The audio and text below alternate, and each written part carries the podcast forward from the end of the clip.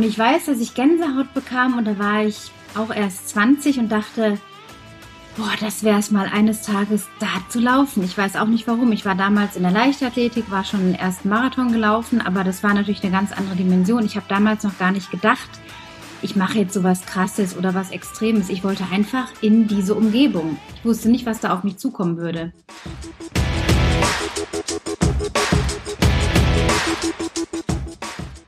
Herzlich willkommen im Pro Mind Athlete Podcast. Ich bin Patrick Thiele und bei Pro Mind Athlete helfen wir Sportlern dabei, mithilfe der besten mentalen Strategien maximal erfolgreich zu werden. Das heißt, egal ob du deine allerersten sportlichen Erfolge sammeln willst oder dich in der Weltspitze etablieren möchtest, wir supporten dich dabei. Mit unserem Konzept konnten unsere Athleten bereits Olympiasiege feiern, aber auch zahlreiche Erfolge im Leistungs- und Hobbysport in den unterschiedlichsten Disziplinen erzielen. Getreu dem Motto Making the Best Even Better bekommst du hier im Podcast jede Woche mentale Erfolgsstrategien für deine Top-Performance. Let's go!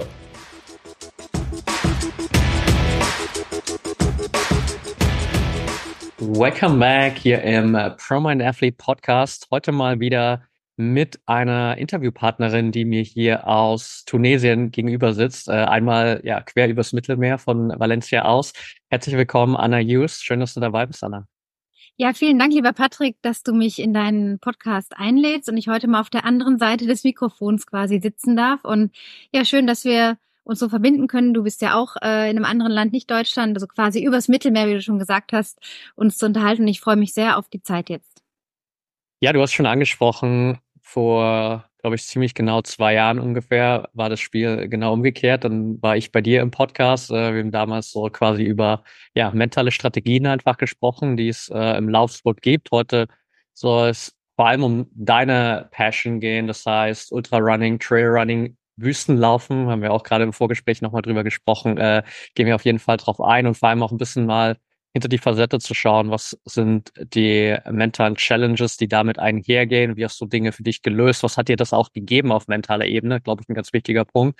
Und zum Einstieg, das ist, glaube ich, eine Frage, die viele, die vielleicht nicht in diesem Ultra-Ausdauersport unterwegs sind, sich immer stellen, ist, wie kommt jemand dazu, sich in diesen Sport, der vielleicht doch mit sehr viel Schmerz äh, verbunden ist, auf gewissen Ebenen zu verlieben.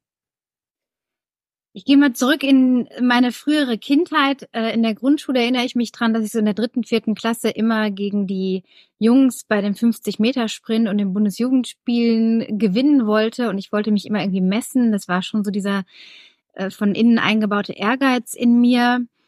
Ähm, und dass ich mich auch gerne schon im Sport, auch in der Schulzeit und durch meine Teenagerjahre gerne angestrengt habe. Also ich habe einfach nichts gegen Anstrengung. Ich finde immer, das wird umso spannender, je mehr ich meinen Körper in eine Anstrengung bringe und dann mit dem Mindset quasi arbeiten muss, um eben weiterzukommen. Und ein Schlüsselerlebnis war, dass ich Ende der 90er Jahre, da saß ich vor dem Fernseher und da kam auf Eurosport eine Reportage über den Marathon des Sable. Das ist ja ein Etappenlauf durch die Wüste in Marokko, durch einen Teil der Sahara. Mhm. Sechs Etappen, man muss sich da seinen Kram selber mitnehmen. Und ich sah da im Fernsehen völlig gebannt diese Läufer über die Dünen laufen, wie eine Ameise, wie eine Ameisenreihe, wie so eine, oder eine, Perlenkette, die so aufgeschnitten mhm. war. Und ich weiß, dass ich Gänsehaut bekam und da war ich auch erst 20 und dachte, boah, das wäre es mal eines Tages da zu laufen. Ich weiß auch nicht warum. Ich war damals in der Leichtathletik, war schon den ersten Marathon gelaufen, aber das war natürlich eine ganz andere Dimension. Ich habe damals noch gar nicht gedacht, ich mache jetzt so was Krasses oder was Extremes. Ich wollte einfach in diese Umgebung. Ich wusste nicht, was da auf mich zukommen würde. Ja, dann vergingen ganze neun Jahre, bis dann wirklich der Zeitpunkt kam und ich 2008 in Marokko stand. Ich hatte mich sehr akribisch vorbereitet und eigentlich hatte mich nur die lange Etappe gereizt. Am Tag vier gilt es immer zwischen 75 und 95 Kilometern zu laufen. In dem Jahr war es 75 Kilometer tatsächlich. Und mein Ziel war, anhand des Mentaltrainings, was ich vorher gemacht hatte, Meditation, Visualisierung und so weiter, da gut durchzukommen in einem Rutsch. Und es ist mir auch gelungen. Und an dem Moment, als ich da ins Etappenziel kam, an, nach 13 Stunden, durch diese Hitze und diese Unwägbarkeiten habe ich gewusst, pff, das ist ja irre. Ich war zwar total platt, aber irgendwas war im Kopf gelöst. Ich krieg da heute noch Gänsehaut, wenn ich da mich daran erinnere, weil ich gemerkt habe, es ist so viel mehr möglich, als man erstmal glaubt. Natürlich mhm. ist der Körper immer müde, aber der Kopf kann einen sehr viel weiter steuern. Und diese Faszination, ich würde sagen, das war so die Saat, die da so zu keimen angefangen hat und da wie so aus dem Boden dann gesprossen ist wo ich gedacht habe, also das Feld, das, das muss ich weiter irgendwie ausbauen, das, das muss weiter wachsen. Und das war so der, der Punkt vor 16 Jahren, ja. Die Anstrengung, Liebe zur Anstrengung und herauszufinden, was ist noch möglich. Mhm. Super spannend. Diese Liebe zur Anstrengung, würdest du sagen, dass das was war, was sich bei dir so einfach natürlich ergeben hat oder vielleicht auch was, was irgendwie durch deine Erziehung, dein Umfeld, deine Eltern so mitbekommen hast? Ja, ich würde sagen, ich war schon eher immer so ein bisschen ein schüchterner Mensch, ein schüchternes Kind auch. Ich hatte nicht so viel Selbstbewusstsein, hatte ich den Eindruck. Ähm, dann gab es mit zwölf so einen Fall in der Familie, wo mein Vater und meine Oma ähm, sehr abrupt verunglückt sind, tödlich. Also ich musste da sehr schnell erwachsen werden. Mhm. Schule hat mich jetzt auch nicht so gebockt. Ich habe es dann irgendwie natürlich durchgezogen, aber ich konnte mich immer über den Sport so kanalisieren und mich spüren, vielleicht auch ein Stück weit mich lebendig fühlen, weil ich da sehr taub eigentlich war in dieser Zeit, in diesen Teenagerjahren. Meine Mutter brachte mich dann mit 14 zum Laufen und meinte, komm noch mal mit eine Runde joggen. Und aus diesen paar hundert Metern wurde dann wie ein Feuer entfacht und ich habe dann angefangen, mit ihr regelmäßig im Wald zu laufen und die Strecken zu verlängern. Und da würde ich sagen, so ein Ding aus schon in der, in der frühen Kindheit zu spüren, ich mag Anstrengung, ich mag mich messen, aber dann durch diesen, durch dieses Trauma letztendlich diese Wandlung zu der Stärke zu finden. Also ich sage immer so eine, ein bisschen eine beschissene Kindheit auf Deutsch gesagt, kann manchmal auch zu anderen Sachen befähigen, weil ich suche mir das ja alles selber aus. Aber es ist wirklich so ein, eine Faszination, an die Orte körperlich und mental zu gehen, wo es eben nicht mehr angenehm ist. Also wo ich einfach notgedrungen nach Stunden des Unterwegsseins an den Punkt komme, wo ich mich frage, wieso, weshalb, warum, und dann eben andere Ressourcen gefragt sind. Mhm. Diese Faszination, das immer wieder aus mir rauszukitzeln, das hält mich da bis heute am Laufen.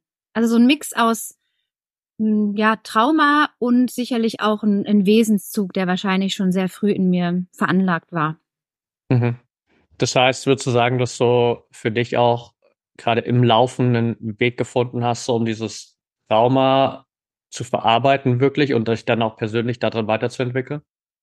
Ja, das kam eins zum anderen. Ich, ich bin ja nicht so bewusst jetzt gelaufen in meinen Teenagerjahren, um zu sagen, ich, äh, es ist wie eine Art Therapie, aber es hat sich jetzt erst in den letzten Jahren für mich, wenn ich darauf zurückschaue, was ich alles gemacht habe, schon dahin entwickelt, dass das Laufen zu so einem Lifestyle geworden ist, wo ich schon sagen kann, da löse ich auch mal Probleme unterwegs. Es ist nicht nur das reine Training, sondern natürlich auch eine Form der Problemlösung, der Problemverarbeitung und sicherlich auch immer wieder, wenn ich mal irgendwo festhänge oder in dem Trauma wieder kurz irgendwie gefangen bin, was durchaus mal passiert, ähm, dass ich dann einfach einen anderen Umgang damit finde, wenn ich laufen gehe. Also es sind verschiedene Aspekte, die da sicherlich mit reinspielen. Also Bewegung ist ja sowieso gut. Ähm, es muss nicht immer extrem sein, aber ja, das Laufen gibt mir einfach so viel zurück, dass ich da sage, ja, das ist äh, manchmal wie eine Therapie tatsächlich. Mhm. Alright. Du hast vorhin gesagt, es sind jetzt ungefähr 16 Jahre vergangen, seit du das erste Mal in Marokko an der Startlinie standest. Wie hat sich deine Beziehung zum Laufen und vielleicht auch ganz speziell so zu diesem Ultra Laufsport in diesen 16 Jahren verändert? Oh, das ist eine sehr gute Frage. Ich kann jetzt schon rückblickend sagen, dass ich sehr viel ausprobiert habe. Ich habe mich vor allem, als ich nach Garmisch-Partenkirchen in die Voralpen gezogen bin, 2016, da habe ich dann sechs Jahre gelebt. Davor am Fuße des Schwarzwaldes, davor viele Jahre in der Schweiz. Da war ich immer so im Mittelgebirge und so. Und dann kamen die Berge und da habe ich nochmal einen ganz neuen Aspekt des Laufens entdeckt, des Trailrunnings natürlich auch. Ich konnte da gewisse Sachen einfach vertiefen, lernen, ähm, nochmal meine Stärken auch neu entdecken. Ich wusste zum Beispiel gar nicht, dass ich das Bergauflaufen und das Berggehen sehr liebe und da auch meine Stärke drin habe. Das habe ich dann, ja, wie gesagt, verfeinert und gut ausgelebt. Und hm, wie sich es noch verändert hat, ich glaube, ich war einfach so offen durch diesen Marathon des Sable in Marokko, das war wie, als würden so viele Türen auf einmal wie aufstehen und ich muss nur durchgehen. Das war eine ganz neue Welt, die sich Ultramarathon nannte. Und da habe ich dann wirklich, ich habe mich auf allen möglichen Distanzen versucht, auf Etappenläufen, mal steil, mal nicht so steil. Und habe aber immer auch versucht, mich jetzt nicht nur auf eine Landschaft äh, zu identifizieren und zu sagen, es müssen jetzt immer die Wüsten oder immer die Berge sein. Also ich bin da sehr vielseitig. Hauptsache nicht so viel Asphalt und Hauptsache ein bisschen was Extremes, ja. Okay. 2008 war es ja, glaube ich, noch deutlich weniger als heute geläufig, dass Athleten sich wirklich auch mental auf Wettkämpfe vorbereiten. Ich glaube, dass da haben wir jetzt in den letzten ja, 10, 15 Jahren auf jeden Fall nochmal einen Riesenschritt nach vorn gemacht.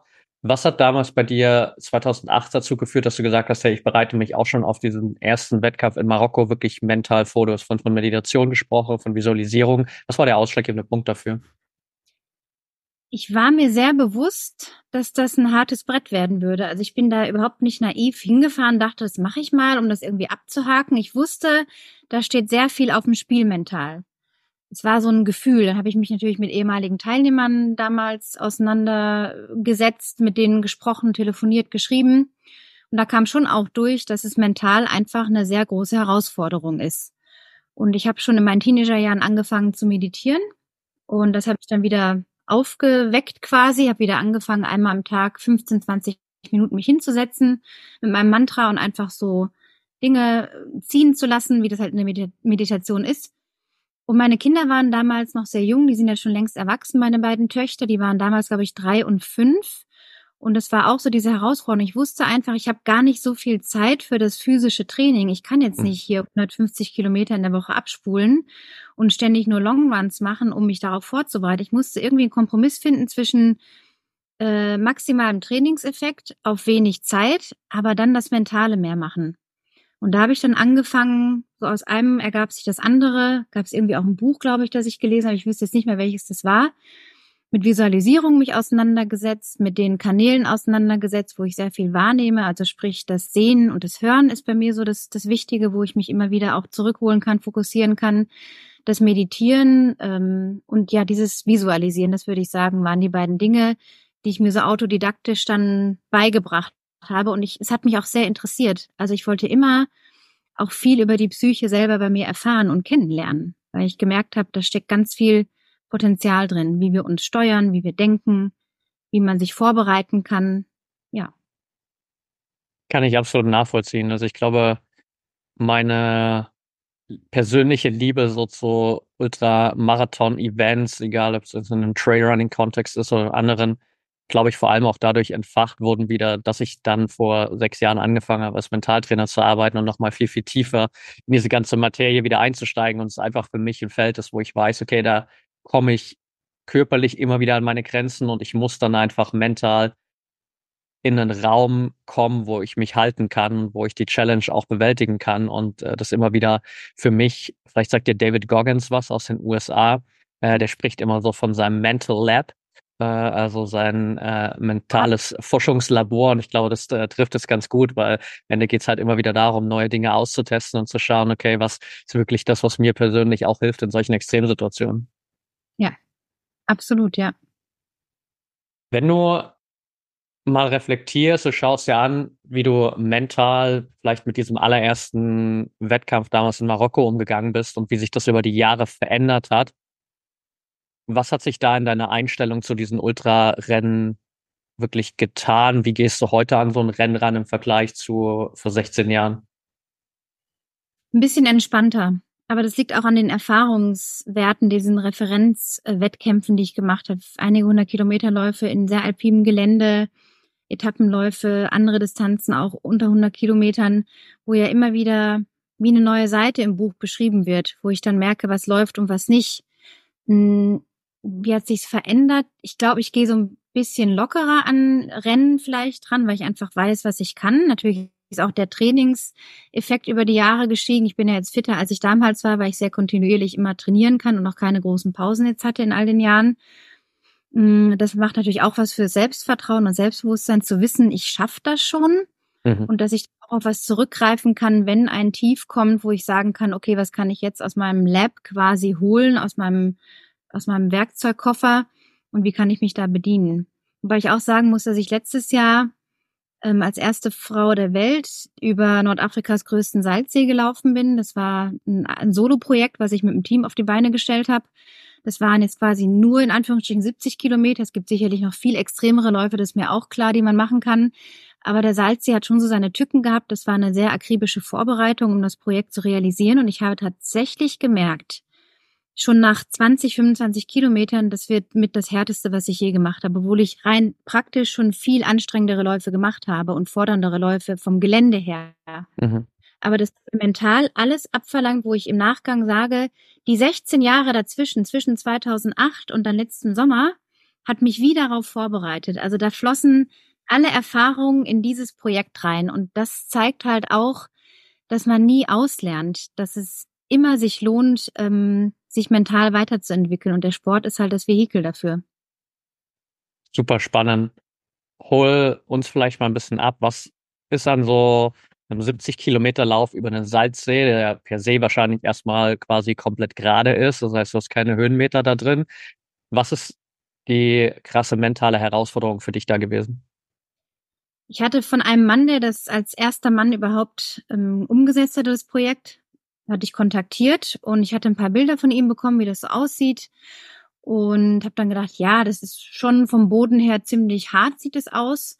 Ähm, aber es wird jetzt schon, diese Furchen, die ich da so gesehen habe, das wird schon nicht die ganze Strecke so sein. Also ich, da war ich tatsächlich naiv, mhm. weil ich mir schon einen deutlich weicheren Boden vorgestellt hatte. Und dann kam, äh, ja, kam der Abend, als es dann losging zum Start, bewusst abends um halb zehn, weil einfach die Hitze sonst zu stark gewesen wäre. Mhm. Ich hatte nur einen begrenzten Zeitraum von der Feuchtigkeit her und den, den, den Niederschlägen dazu vermeiden, dass ich da einsacken würde. Also stand es auf Ende August.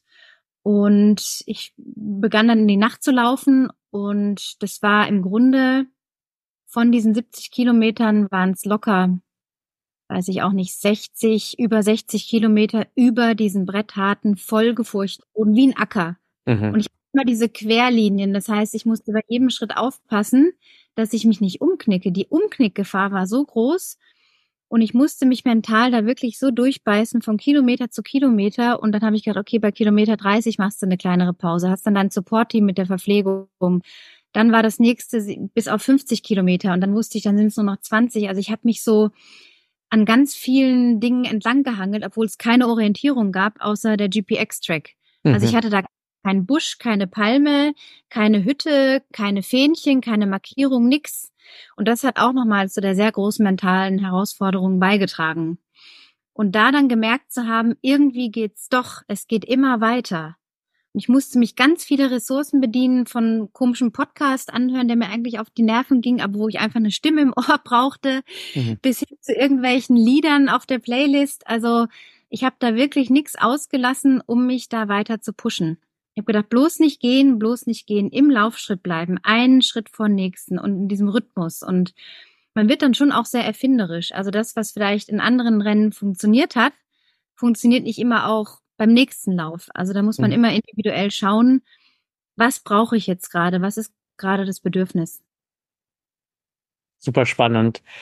Jetzt stellt sich, glaube ich, jeder in so einer Situation natürlich immer vor, dass das, ja, die größte Herausforderung ist einfach, wie du gerade schon gesagt hast, so mit den eigenen Gedanken umzugehen, die dann halt relativ früh, früh bei solchen Konditionen vielleicht ja sagen, hey Anna, was war das eigentlich für eine dämliche Idee? Willst du nicht lieber wieder aufhören? Äh, das ist hier nicht so, wie, du, wie wir uns das vorgestellt haben.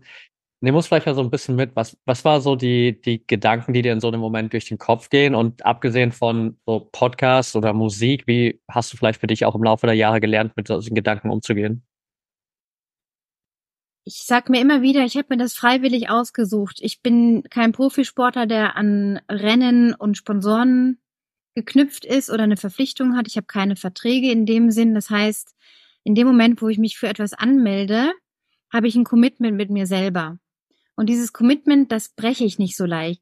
Da müsste also schon viel passieren, dass ich sage, bei einem umgeknacksten Fuß oder einem Bänderriss oder was so passieren kann, müsste ich natürlich aussteigen. Aber solange es in Anführungsstrichen nur der Kopf ist, der manchmal verdammt auch schwierig sein kann, komme ich da irgendwie durch. Also in letzter Instanz geht's immer zu der Frage oder zu der Antwort, ich komme da durch. Wenn ich so weitermache, komme ich irgendwann an und ich komme durch. Also, ich weiß nicht, ob das jetzt die Frage gerade beantwortet, aber ja, das würde ich sagen, dass es ja, wie soll ich sagen? Es ist eine freiwillige Entscheidung und der stelle ich mich, weil ich ja irgendwie das Gefühl habe, da ist was für mich. Ich, ich komme da weit.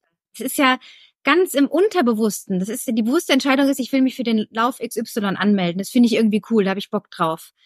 Aber was dann da drunter ist, das weiß ich erst hinterher und auf dem Weg und sage dann, jawohl, das war es jetzt wert. Also es muss erstmal so ein bisschen, dieser Widerstand muss erstmal relativ gering sein, zu wissen, okay, das wird schon eine Herausforderung körperlich, aber ich schaffe das. Und dann wird es eh meistens härter, als man denkt. Und dann damit zu arbeiten und da durchzukommen. Das heißt, irgendwie glaube ich manchmal, die Psyche will es uns eigentlich leicht machen, um dann mit den Herausforderungen später im Lauf zum Beispiel hm, lernen umzugehen und da wirklich bei sich zu bleiben und ich glaube auch in letzter Instanz mit sich in eine Harmonie zu kommen, weil so viele Leute immer sagen, ah, da musste ich so gegen mich kämpfen und immer dieses Kämpfen, allein das ist ja schon sehr schwierig für den Kopf, wenn man das bewusst denkt. Diesen Gedanken, der geht dann in den Körper und so. Der Körper reagiert. Also im Endeffekt gelingt, zumindest aus meiner Erfahrung, ein Lauf immer nur dann gut, wenn ich in der vollständigen Harmonie mit mir sein kann und mit mir arbeite, mit mir bin und das gut finde, was ich mache und mich selber gut finde dabei und nicht sage, oh, jetzt bin ich so schlecht und jetzt komme ich hier nicht hinterher oder so. Also auch das ist im Grunde eine Lernkurve für vielleicht, jetzt wird es vielleicht ein bisschen philosophisch, mehr Selbstakzeptanz am Ende des Tages und sich seiner Stärken bewusst zu werden. Mhm. Ja, ist, glaube ich, ein super wichtiges Thema und natürlich auch so ein bisschen genau diese Schnittstelle zwischen mentaler Gesundheit und mentaler Stärke, weil so, wie du schon gesagt hast, natürlich so diesen Kampf gegen dich beendest, sondern von dieser Perspektive aus so sagen, okay, ich habe mir das hier gewählt, ich habe mir das freiwillig ausgesucht, niemand zwingt mich hier zu sein. Natürlich erstmal eine ganz andere Ausgangssituation ist, als wenn wir ja diesen Kampfmodus einnehmen und dadurch so ein Stück weit ja auch das Gefühl bekommen, als würde uns jemand zwingen, jetzt diese Herausforderung in Angriff zu nehmen. Aber am Ende, wenn wir jetzt mal den Profisport ausklammern, haben wir uns ja in dem Moment selbst dafür entschieden. Und selbst im Profisport, äh, die Person, die da drin ist, natürlich klar ist dann nochmal ein externer Zwang da durch äh, gewisse äußere Umstände, aber am Ende hat sich ja auch der Athlet, die Athletin in dem Moment dafür entschieden, genau diesen Weg zu gehen. Und äh, ich glaube, das ist super, super wichtig und halt in diesen Einklang zu kommen. Also so ein Grundsatz meiner Arbeit ist auch immer wieder zu sagen, glaube, nur wenn du wirklich mit dir im Reinen bist, kannst du deine allerbesten Leistungen abliefern. Und das ist am Ende genau das, was du auch gerade für dich nochmal so reflektiert hast. Mega gut. Ich fand auch noch den Punkt super spannend, dass du gesagt hast, wenn du dir selbst ein Commitment gibst, dann ziehst du das auch durch. Und ich glaube, auf der einen Seite ist es natürlich eine super wertvolle Komponente in Bezug auf wirklich so das Durchhaltevermögen. Auf der anderen Seite, glaube ich, für viele auch ein extrem wertvoller Faktor in Bezug auf das eigene Selbstvertrauen, weil am Ende Selbstvertrauen ja auch nur eine Konsequenz dessen ist, dass wir über eine gewisse Zeit hinweg ein für uns vertrauenswürdiges Verhalten zeigen. Das heißt, in dem Fall so, du nimmst dir vor, okay, ich mache jetzt diesen Lauf hier über diesen Salzsee, ich habe mir das vorgenommen und dann ziehe ich das auch durch, außer irgendwas völlig unplanmäßiges wie eine Verletzung oder so hält mich davon ab, aber dann ziehst du es einfach durch, weil du weißt, das gibt dir natürlich dann auch nochmal ein ganz anderes Selbstvertrauen, wenn du auf der anderen Seite rauskommst und zurückschauen kannst und weißt, okay, trotz all dem, was da passiert ist, hast du das wirklich durchgezogen. Ist das auch so das Gefühl für dich gewesen, was du am Ende dann hattest, als du auf der anderen Seite dieses Salzsees angekommen bist? Ja, erstmal war ich ziemlich fertig und auch ein bisschen enttäuscht. Also es war einerseits dieses High und wow, ich habe das echt geschafft, aber das kam erst Tage später durch und auf der Autorückfahrt dann auch am nächsten Tag, da musste ich dann auch ein bisschen weinen, weil ich gemerkt habe, wow, diese ganzen Emotionen kommen da jetzt durch. Was habe ich da gemacht? Das ist ja eigentlich total crazy und ich bin so happy, dass ich das durchgezogen habe. Trotz allem, dass es so schwer war.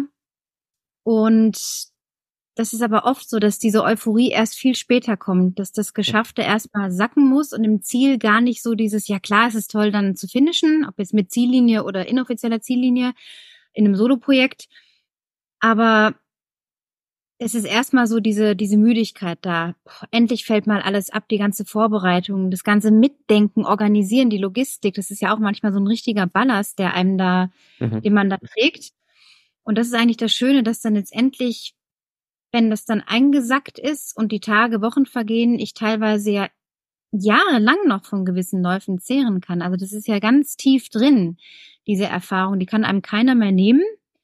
Und das ist wie so eine, ja, eine Sammlung an Erlebnissen und Erfahrungen, die, kann man nicht mit Geld kaufen. Das sind so die ganz tiefen Dinge, die einen dann da bewegen und auch im, im Leben letztendlich weiterhelfen.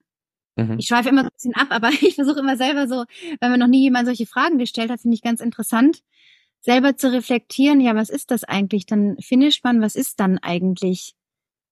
Die Freude, die sehr große Erschöpfung, und dann aber zieht es einen ganz langen Rattenschwanz nach. Also ich sage auch ganz oft, das Erreichen einer Ziellinie ist immer der Anfang von etwas wiederum Neuem. Mhm.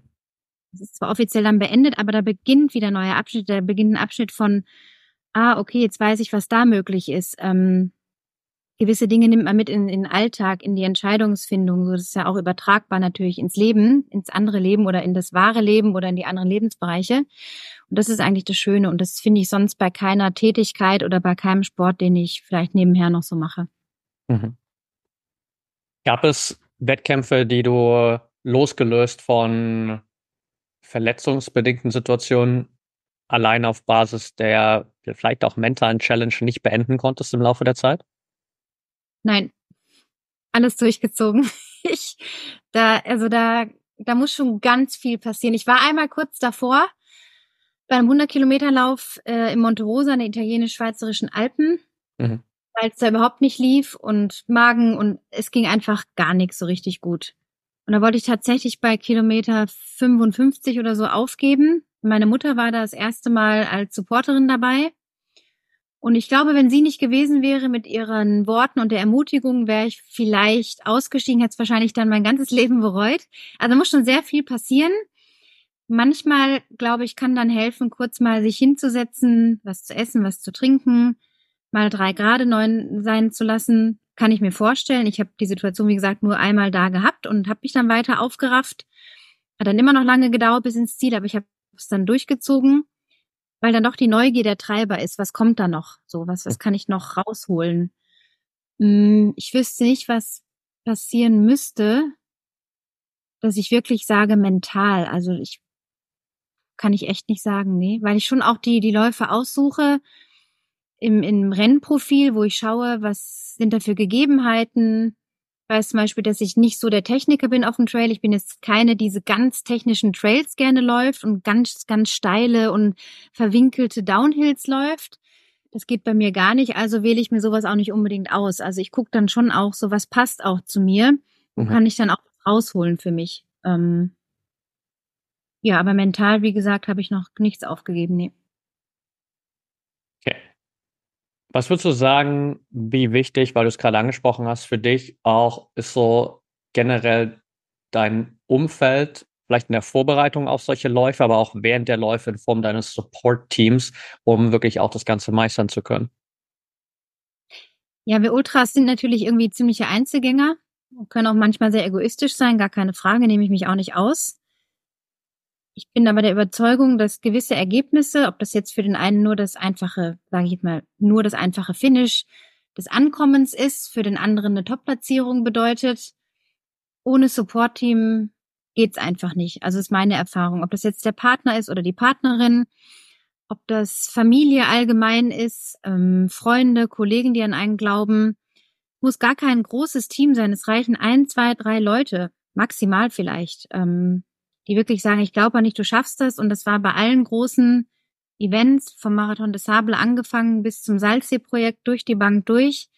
Immer so meine, mein kleiner Kreis, wo ich weiß, die würden auch nie sagen, öh, das schaffst du ja nicht. Also ich hatte das vor dem Marathon des Sable tatsächlich, dass ein paar Freundinnen gesagt haben, du bist ja, du bist ja verrückt, du bist doch Mutter, also so an meine Verantwortung als Mutter appelliert und das war dann so drei Tage vor Abflug und da, da, das, da musste ich schon schlucken. Und manchmal mhm. ist es ja dann, dass man auch mental das Negative erstmal so sehr persönlich nimmt und das dann sehr lange dauert, das abzuschütteln. Und da habe ich mir seitdem irgendwie gesagt, jeder, der ein Bedenken hat, soll das haben. Damit kann ich jetzt heute, 16 Jahre später, umgehen. Ähm, es sind immer Leute, die denken, oh Gott, wie crazy, warum, das schafft die doch nicht, ist doch viel zu überheblich oder was denkt die sich, wer sie ist oder so. Kann sein, dass das der eine oder andere denkt. Aber dann mache ich es halt trotzdem. Also solange mein engstes Support-Team, solange auf die, ich auf die zählen kann, ziehe ich die Sachen durch. Also ohne Support-Team ist auch kein, kein Ultramarathon, würde ich sagen, so richtig möglich. Es gibt die Einzelgänger, die ziehen das auch so durch. Aber ich glaube, es ist immer der Team-Effort mhm. bei all meinen Läufen auch gewesen, wo ich wusste, da steht eine Person, die mir nahe steht, mit einer Verpflegung, mit guten Worten oder einer SMS. Ähm, mein Partner am Salzsee war mit dem Quad dabei, immer mit viel Abstand, aber er war auch dabei. Und das zu wissen, das macht einen riesen Unterschied. Also es nicht zu unterschätzen, was das auf die Psyche macht. Glaube ich auch nochmal ein super wichtiges Takeaway, nicht nur für den Ultralaufsport, sondern auch für alle anderen äh, sportlichen Bereiche natürlich so, generell alle Lebensbereiche natürlich, sich das richtige Umfeld aufzubauen. Und auf der anderen Seite, glaube ich auch, was du angesprochen hast, sich natürlich immer wieder auch bewusst zu machen, ja, es wird Menschen geben, die werden, gerade wenn du so wirklich in gewisse sportliche Extreme gehst, immer wieder auch nicht verstehen, warum du das tust. Sie werden es immer wieder anzweifeln und natürlich vor allem, sie werden immer wieder ihre eigenen mentalen Limitierungen auf dich projizieren und sagen, ich glaube nicht, dass ich das könnte, also erzähle ich jetzt Anna, dass sie das auch nicht schaffen kann. Ja. Genau, es sagt dann mehr über die aus, als über mich dann. Ich meine, meine Kinder, äh, die sind jetzt 19 und 21, die denken natürlich schon, ihre Mutti ist echt leicht verrückt. Sollen es auch von mir aus denken. Aber sogar von meinen Töchtern kam dann letztes Jahr vor dem Salzjahr, Mami, wenn, wenn nicht du, wer soll es dann schaffen? Und das sind auch so Sachen, wo ich merke, okay, also irgendwas ist hängen geblieben, obwohl sie beide nicht im Laufsport sind und damit auch gar nichts zu tun haben, ist trotzdem so ein Satz sehr, sehr, sehr supportend einfach, ne, für den, der es macht in dem Fall. Also, es muss nicht jeder den Sport bis ins Detail verstehen, um ein Supporter zu sein. Das ist auch noch so eine Erfahrung. Es können auch Leute sein im Freundeskreis, die sehr entfernt mit dem Sport zu tun, aber gar nichts damit zu tun haben, aber die irgendwie verstehen, wow, da hängt für die Person, also für die Anna, da hängt wirklich da was dran. Die, die macht da, die steckt da Arbeit und Mühen rein. Ja, klar schafft die das so. Also, das ist das, ja. Mhm. Du hast anfangs zu mir im Vorgespräch gesagt, dass du ja jetzt von ja, den Bergen in Garmisch umgezogen bist an ja, die Mittelmeerküste in Tunesien und vor allem jetzt viel in der Wüste läufst. Wird das nochmal so deine, deine Beziehung zum Laufen auch verändert oder wie, was ist der Unterschied für dich so vom Laufen in den Bergen zum Laufen in der Wüste? Natürlich objektiv äh, kann sich das jeder vorstellen. Das ist natürlich ein komplett anderes Setting, aber was macht das so auch für den Kopf für dich? Eine super spannende Frage, weil es beim Berglaufen so ist, also die Art von Trailrunning, die ich betrieben habe, dass es immer Abschnitte gab, wo man gehen musste. Powerhiking mit Stöcken, ohne Stöcke und so eine gewisse Erholung vielleicht auch hatte. Mhm. In der Küste ist es ziemlich unnachgiebig. Also du hast da die Landschaft vor dir ausgebreitet. Es gibt mal höhere Dünen, mal weniger hohe Dünen. Es gibt teilweise Sandlandschaften, die aus kleinen Hügeln bestehen, wo du halt nur Sand siehst am Horizont. Und das kann auch mental ganz schön, ganz schön eindämmen. Da ist manchmal das Trailrunning in den Bergen leichter, weil ich halt immer wieder Fixpunkte habe. Ah, den Anstieg, dann habe ich den Down, dann habe ich das flache Stück. So, man kann sich das besser stückeln in kleine Kuchenstücke oder so mhm. oder Tortenstücke. In der Wüste braucht es noch mal mehr mh, hm, Biss vielleicht und ein Akzeptieren oder dieses andere Aussetzen. Also ich setze mich ja der Natur aus und gleichzeitig will ich ja ein Teil davon sein. Also das heißt, ich kämpfe ja dann auch wieder nicht gegen das, was da ist, oh, der scheiß Sand, oh, da habe ich jetzt keine Lust, sondern ich will das ja bewusst genießen. Und im Sandlaufen ist natürlich auch nochmal was anderes, weil ich natürlich immer einsacke. Ein Schritt vor, zwei zurück ist ganz oft. Mhm. Aber auch da gibt es Techniken, die man sich aneignen kann. Und ich habe hier in Tunesien tatsächlich wieder die Liebe fürs Wüstenlaufen entdeckt. Ich bin jetzt drei Ultras gelaufen quasi in der Wüste und habe die auch jeweils gewonnen und bin da wirklich über mich total hinausgewachsen. Ich weiß nicht, was es war. Es war einfach so ein Gefühl von, wow, das ist so eine Freiheit. Auch in den Bergen habe ich das gespürt, aber es ist in der Wüste nochmal anders. Es ist auch eine Energie, die sehr, es klingt jetzt vielleicht wirklich sehr komisch für die Zuhörer, aber ich sage immer, in der Wüste ist so eine feminine Energie. Das sind, ist diese, diese Verformungen. Das ist wie, da ist einfach eine ganz besondere Energie, die mhm. mich nochmal ein anderes Laufen bringt. In den Bergen ist mehr, vielleicht eine gewisse Härte gefragt, so ein bisschen mehr, komm jetzt tough und da musst du jetzt hochkommen. Das ist schon mal was anderes. Also, das hat mich sicherlich auch ein bisschen innerlich aufgeweicht, aber im positiven Sinn, dass ich nochmal aus einem anderen Potenzial schöpfen kann in den Wüsten, ja. Alright. Du hast gesagt, du hast die drei Rennen, die drei Ultras, die du gemacht hast in der Wüste, gewonnen. Gehst du für dich mittlerweile, oder vielleicht hat sich das auch äh, verändert, in die Rennen rein mit der Intention zu gewinnen oder ist das eher ein Nebenprodukt für dich? Hm. Also ich bereite mich in der Regel auf Läufe vor und sage, ich möchte wirklich Top 3 sein. Gewinnen ist manchmal so ein sehr mutiges Wort, was ich mir manchmal selber gar nicht zutraue zu denken. Mhm. Und gerade dieser erste Lauf, als ich noch in, in Deutschland war vor eineinhalb Jahren, in dem Sommer, ich hab, bin umgezogen, hatte sehr viel zu organisieren, wenig Zeit zum Trainieren. Und ich wusste, ich komme in Tunesien an, dann habe ich noch drei Wochen Zeit, bis dieser 52 Kilometer Lauf stattfindet. Und ich hatte immer wieder auch mal so ein bisschen wirklich größenwahnsinnig vor mich hingeträumt, boah, mal so ein Sieg. Und hatte ich mir auch immer wieder mal vorgestellt, tatsächlich so Sequenzen vor meinem inneren Auge wie ein Film, dass ich durch dieses Ziel, was ich ja schon auf Facebook auf Fotos gesehen hatte, wie das, das alles aussieht, mhm. habe ich mir schon vorgestellt in manchen Trainingseinheiten. Ich habe es niemandem gesagt, außer meinem Partner. Aber ich habe äh, schon immer wieder gedacht, boah, wenn ich da einfach mal alles loslasse von diesem Jahr, diese ganzen Umzug, alles, was damit zusammenhängt, und dann laufe ich einfach völlig befreit. Ja, dann kam der Renntag ich muss wirklich sagen, dass ich eher ein bisschen untertrainiert war, also wirklich jetzt nicht gelogen. Ich hatte sehr, sehr wenige längere Läufe gemacht und war einfach alles mit der Umstellung auch äh, nicht so leicht am Anfang. Und dann kam der Start. Und ich habe gleich gemerkt, 20 Kilometer Gegenwind. Wir waren immer in so einem Frauenpulk und irgendwann hat es mich genervt, dass ich in diesem Pulk festhänge. Ich bin nicht weggekommen und ich wollte aber auch das Tempo nicht überziehen, weil ich dann dachte, dann reicht's mir hinten raus nicht, weil sind dann immer noch ja 30 Kilometer, wenn ich beim ersten Verpflegungspunkt ankomme oder 32. Und ich hatte keine Ahnung, wo ich mich befinde in der Gruppe, an welcher Position.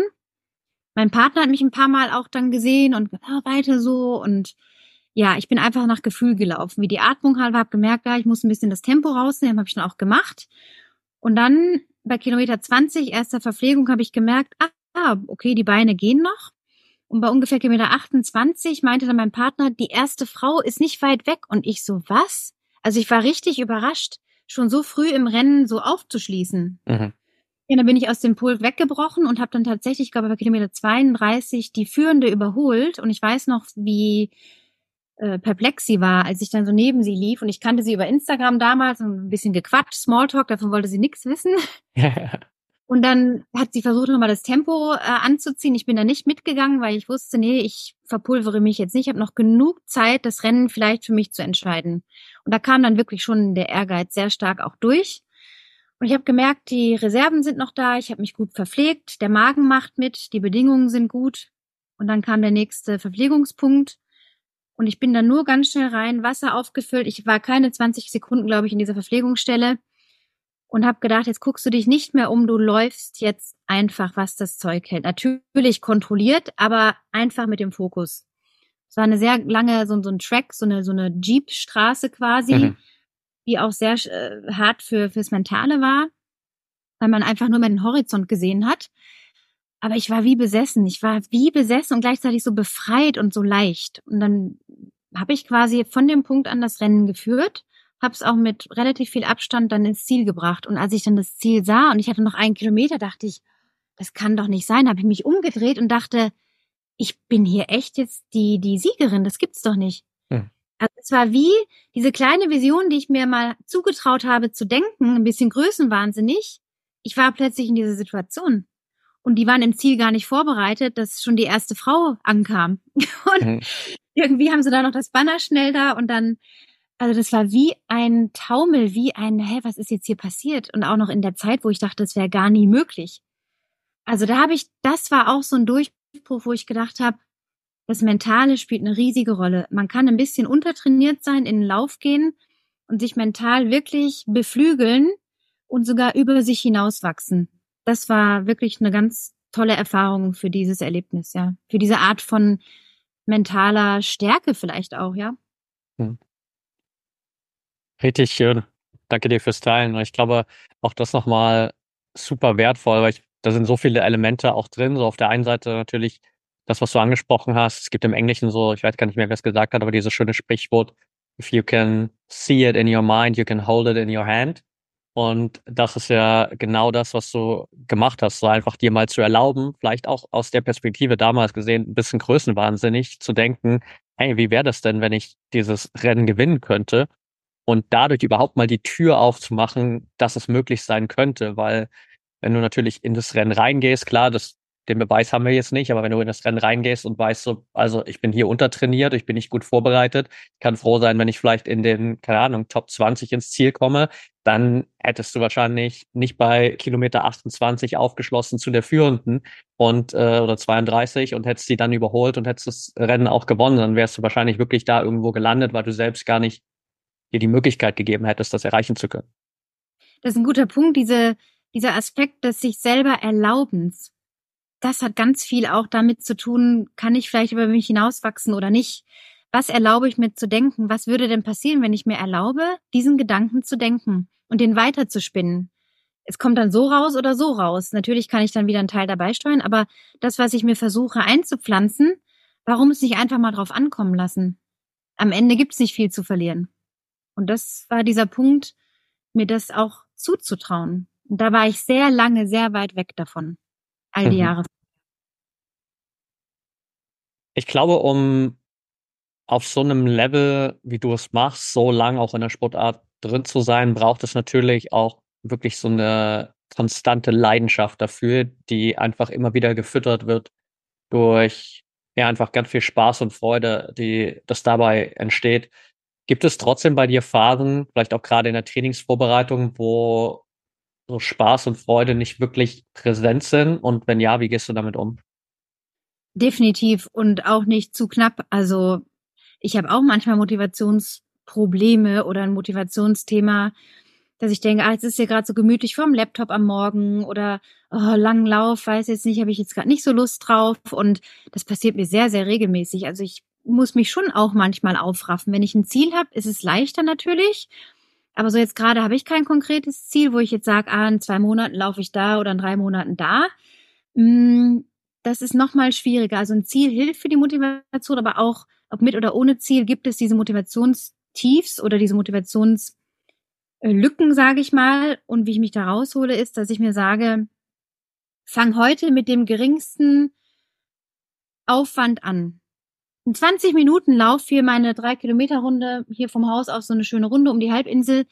Fang mit drei Kilometern an und dann kommst du sowieso rein und dann hörst du nicht nach drei Kilometern auf. Es lohnt sich ja gar nicht. Also dann lauf gleich weiter. Und es mhm. passiert immer so. Also ich versuche dann mit diesem kleinen Machbaren zu beginnen. Und das wird dann sowieso meistens mehr.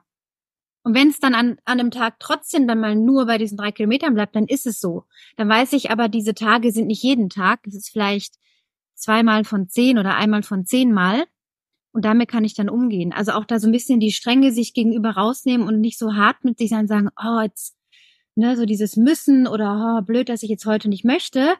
Eher schauen, was ist die kleinste Größe? Einfach aktiv werden, die Laufschuhe mal anziehen, rausgehen, Lieblingsmusik, Lieblingspodcast oder wenn man das nicht hört, dann einfach gar nichts. Oder sich auf die Lieblingsroute begeben hilft auch. Vielleicht war an dem Tag ein, ein sehr forderndes Intervall geplant. Man merkt aber, oh, es ist heute einfach nicht drin aus Gründen XY. Dann sage ich halt, dann gehe ich auf meine Lieblingsrunde und drehe da eine Runde und fühle mich trotzdem gut. Das Intervall geht morgen noch oder nächste Woche auch wieder. Also da ist das Machen entscheidend, anstatt dann in so einer Sackgasse hängen zu bleiben. Mhm. Mega gut. Und ich glaube, dass das ein ganz, ganz wichtiger Punkt ist, weil, ich meine, klar, wir haben am Anfang des Gesprächs auch schon diese klare Differenzierung gemacht, so jetzt zwischen, sagen wir mal, ambitionierten Hobby- und Breitensport und natürlich wirklich Spitzensport, Profisport. Das ist natürlich nochmal ein anderes Setting, was auch das vielleicht Müssen angeht.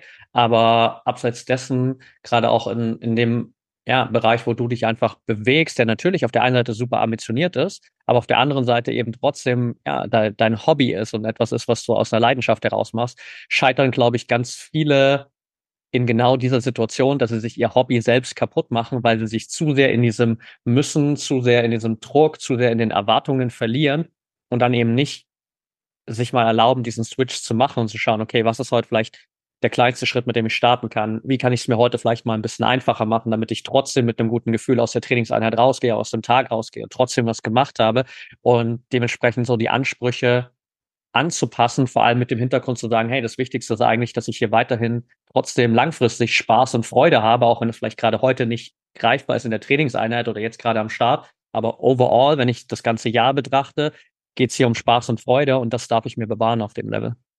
Exakt. Kann ich nur so zustimmen in allen Punkten. Genau das ist es. Immer wieder in diese Freude zurückzukommen und die kann ich mir ja selber kreieren. Das, das gestalte ich ja selber auch das ist so bewusst diese Kontrolle über das eigene Tun zu nehmen und auch, wie ich meine Gedanken steuere. Wenn ich in dem Tief bin, öh, kein Bock, kein dies, kein das, scheiß Wetter draußen, okay, dann kann ich das umlenken. Auch wenn es echt harte Arbeit manchmal ist, und sagen, okay, die kleinste Größe oder ist ein Laufband zu Hause oder das Fitnessstudio oder, also wir haben da Möglichkeiten. Wir sind nicht gefangen in dem, was da manchmal läuft. Und dann gibt's aber auch die Tage, da muss ich auch ehrlich sein, da lasse ich es dann. Also auch das gibt es mal sehr selten, aber es passiert, dass ich dann mal eine Einheit auch einfach ziehen lasse und sage, okay, dann ist es halt einfach nicht dran. Dann hake ich es aber auch ab und bin, bin mir dann aber auch nicht böse. Dann mache ich was anderes und finde da vielleicht dann auch äh, in der Tätigkeit, die ich mache, auch eine Form von Erfüllung oder das ist dann gerade nicht dran, aber da muss schon sehr viel passieren. Aber diese Option ist immer trotzdem noch in der Hinterkammer. Mega gut. Und auch das, glaube, das ist sowas, was ich auch durch alles zieht, was du angesprochen hast, genau wieder dieser Übergang zwischen mentaler Gesundheit und mentaler Stärke, sich halt dann nicht selbst fertig zu machen, selbst an Tagen, wo wir mal vielleicht die Trainingseinheit skippen, sondern dann halt zu schauen, okay, was ist eigentlich jetzt für mich wirklich hilfreich, wie kann ich damit umgehen und dementsprechend dann noch am nächsten Tag einfach wieder von null einer ganz frischen Perspektive starten zu können, ohne irgendwie noch beeinflusst zu sein, negativ vom Tag davor, weil man immer noch vielleicht in diesem Frust drin hängt, dass man am Tag zuvor die Trainingseinheit nicht gemacht hat. Genau, und das ist nämlich die Kunst manchmal, das ziehen zu lassen und nicht mit in das nächste zu schleppen, oh, aber da hatte ich jetzt keinen Bock und so sich selber so geißeln. Das ist aber auch ein Weg. Also es ist, klingt immer leichter, als, als man sagt, aber es ist ein Versuch wert, in diese Güte zu kommen, in kleinen Schritten, ja. Und dann ist es halt vielleicht manchmal die Netflix-Serie oder das YouTube-Video oder eine andere Ablenkung, die man dann so nennt, aber sich dafür nicht so geißeln, das ist so wichtig. Immer mhm. wieder sagen, wie du auch gesagt hast, das ist die Freude und 365 Tage Freude im Jahr zu haben, ist halt auch unwahrscheinlich. Wir sind Menschen. Manchmal hat man auch Phasen. Bei mir ist jetzt vor ein paar Wochen leider mein geliebter Hund gestorben, sehr abrupt. Ähm, da hatte ich jetzt auch sehr zu tun, mich zu motivieren. Ich weiß, es tut mir dann gut, wenn ich auf der Strecke bin und loslaufe, aber ich hatte jetzt auch ein paar Tage, wo ich dachte, oh nee, ist einfach nicht drin heute. Und auch sich das zu gestatten und zu sagen, ja, das ist das Leben. Manchmal gibt es diese Phasen, da muss man sich dann vielleicht ein bisschen mehr zurücknehmen. Und das ist dann auch okay. Da geht einem nichts ab. Ich glaube, das ist eine richtig schöne Zusammenfassung, Anna. Eine letzte Frage noch an dich. Zwei letzte Fragen. Es gibt eine letzte Frage, die stelle ich ein meinen Interviewgästen immer. Und zwar in einer gewissen Weise, vielleicht im Hobbysport ein bisschen weniger, im Leistungssport natürlich nochmal deutlich mehr, geht es am Ende immer um Erfolg. So ist es gerade im Leistungssport wird natürlich alles an Erfolgen gemessen. Im Hobbysport hängt viel von unserem Selbstvertrauen, von unseren eigenen Erfolgen vielleicht auch ab. Nichtsdestotrotz bedeutet Erfolg natürlich für jeden was anderes. Was bedeutet Erfolg für dich, Anna? Gerade mal drüber nachdenken. Hm. Erstmal würde ich sagen, Erfolg ist, wenn ich vielleicht sagen kann, ich habe das und das geschafft oder erreicht, aber das ist ja nur das Endergebnis. Also ich habe wirklich gelernt in den letzten paar Jahren auch erst, dass der Erfolg schon eigentlich damit anfängt, dass ich mich für etwas entscheide und Dinge auf den Weg bringe und aktiv werde und gestalte und in die Hand nehme. Und dieser Prozess, der, der regt schon so viel an innerlich und in der persönlichen Weiterentwicklung, dass allein dieser Schritt, den andere nicht machen, auf der Couch hängen und in den Sessel pupsen, sage ich jetzt mal, das ist der Unterschied. Also den Erfolg nicht von einem Ergebnis abhängig zu machen oder auch von der Zeit. Und natürlich ist es alles toll, wenn man dann Rekorde und Top-Platzierungen und so und vielleicht eine tolle Zeit. Aber der Erfolg ist, wie manage ich mich auch auf dem Weg? Also wie, hm, wie beziehe ich meine Liebsten auch mit ein? Wie, es ist so ganz losgelöst für mich von einem monetären Erfolg auch. Ähm, also Geld ist für mich jetzt auch kein, kein hm, Zeichen von Erfolg. Ne? Manche setzen es dann damit irgendwie klar oder sagen, ah, im Job bin ich erfolgreich oder ich habe so und so viel Geld, dann bin ich erfolgreich oder die, die Erfolge im Sport. Ist eine sehr schwierige Frage, die ich mir gar noch nie so gestellt habe. Ich war früher mal anders, jetzt stand heute sage ich, ja, der Erfolg ist, jeden Tag ein bisschen was in die Richtung zu machen, die einen erfüllt. Das ist für mich auch ein Erfolg, wenn ich jetzt heute weiß, ich habe irgendwas wieder weiter bewegt mit den Projekten und Ideen, die ich habe. Kann eine Kleinigkeit sein, aber ich bin aufgestanden, ich bin nicht im Bett liegen geblieben, die Decke über den Kopf gezogen, ähm, habe mich vielleicht negativen Gefühlen hingegeben. Ich bin aufgestanden für mich und ich habe mich committed, was zu machen. Das ist für mich der Erfolg auf kleinen Ebenen, aber dieser kleine, diese kleinen Erfolgsgefühle und Erlebnisse, die machen so viel auf das ganze Jahr, auf den Monat, auf die Woche gesehen, dass das eigentlich das Wichtige ist. Also ich hänge mich jetzt nicht an einem Rennen auf und sage, okay, jetzt laufe ich im Juni den und den Lauf und da will ich einen Erfolg haben. Mhm. Also haben auch ich, diesen, dieses Haben, es ist ja nichts, was ich habe, sondern was ich erschaffen kann und für mich definieren muss. Ich kann keine Vorgabe machen, so sieht Erfolg aus. Für mich ist es mittlerweile auch gesunde Beziehungen zu haben, mit meiner Familie schöne Beziehungen zu haben. Es klingt jetzt vielleicht ein bisschen komisch in dem Zusammenhang, aber mir fällt es gerade ein, ähm, die liebsten Leute um einen herum gut zu pflegen, die Kontakte zu pflegen, so ein Erfülltsein auch zu haben. Das vielleicht auch im weitesten Sinn. Also einen, gute Momente sich zu erschaffen und auf das zurückzublicken, anstatt jetzt wie verrückt auf ein sportliches Ziel hinzuarbeiten, in der Hoffnung, dass ich diesem Erfolg dann vielleicht hinterherjage. Das ist das für mich das Gegenteil. Mhm. Danke dir. Letzte Frage für all diejenigen, die im Nachgang noch ein bisschen mehr von dir erfahren wollen, die vielleicht auch mit dir zusammenarbeiten wollen. Du äh, unterstützt ja auch Frauen dabei, beispielsweise vor allem, also vorwiegend, glaube ich, Frauen im den Laufsport zu finden, damit fitter zu werden, selbstbewusster zu werden, wirklich so ein Lifestyle mit dem Laufen auch aufzubauen. Was sind die besten Wege, um mit dir in Kontakt zu treten? Am besten über meine Homepage anacus.com. Da kann man auch über das Coaching nachlesen, wie man leichter und besser laufen kann mit der Trainingsstruktur. Äh, ich betreue Männer und Frauen. Mal sind es mehr Frauen, mal mehr Männer, aber ich bin für jeden Menschen offen, der einfach sagt, ich will mich da weiterentwickeln mhm. und integrativen Trainingsplan habe und nicht nur einen, wo ich einen Haken dran mache und das ist dann so im Leben außerhalb. Ich habe ein Buch geschrieben, das vor einem Jahr auf den Markt kam, Trailrunning für Frauen im Meyer und Meyer Verlag. Ähm, das ist spezifisch für Frauen. Männer dürfen es natürlich auch lesen, aber da kann man noch mal so ein paar Dinge nachlesen über meine Methodiken, meine Ansichten auch zum Laufen. Das ist keine wissenschaftliche Abhandlung, genau das Gegenteil, also eben aus der, aus der Lebenserfahrung auch rausgeschrieben. Ähm, bei Facebook und LinkedIn bin ich leider nicht so aktiv. Also die besten Plattformen sind tatsächlich die Webseite und mein eigener Podcast, wenn ich das hier so sagen darf. Klar. Laufen und Leben Podcast, ähm, wo du ja auch schon warst. Ähm, Genau. Ja, das sind so diese Kanäle, wo man mich am besten erreichen kann. Alright, dann packe ich das auf jeden Fall natürlich auch in die Show Notes. Danke dir auf jeden Fall für deine Zeit. Danke auch für deine Offenheit. Ich glaube, da waren super, super viele wirklich wertvolle Perspektiven drin. Also danke dir, dass du das alles heute mit uns geteilt hast und dass du heute hier warst. Vielen, vielen Dank, lieber Patrick. Ähm, hat mir total viel Spaß gemacht. Ich merke auch, dass ich über die Dinge, die du so gefragt hast, noch nie so gesprochen habe und auch drüber nachgedacht habe bewusst. Das hat mir jetzt auch nochmal richtig die Augen geöffnet und ich hoffe, dass die Zuhörer da für sich die ein oder andere Strategie oder den einen oder anderen Aspekt auch in ihr Leben mitnehmen können. Vielen, vielen Dank für die Möglichkeit. Sehr gern. Ich bin mir sicher, dass da jeder was mitnehmen kann. Mach's gut, Anne. Danke, du auch. Tschüss.